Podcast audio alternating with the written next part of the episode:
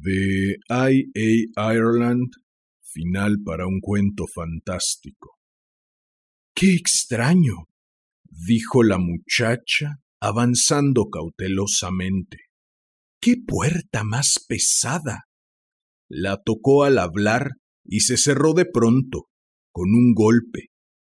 Dios mío, dijo el hombre, me parece que no tiene picaporte del lado de adentro.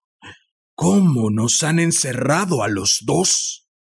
¿A los dos? No, a uno solo, dijo la muchacha.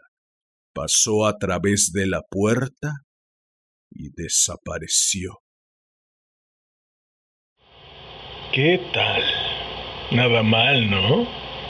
¿Qué dices?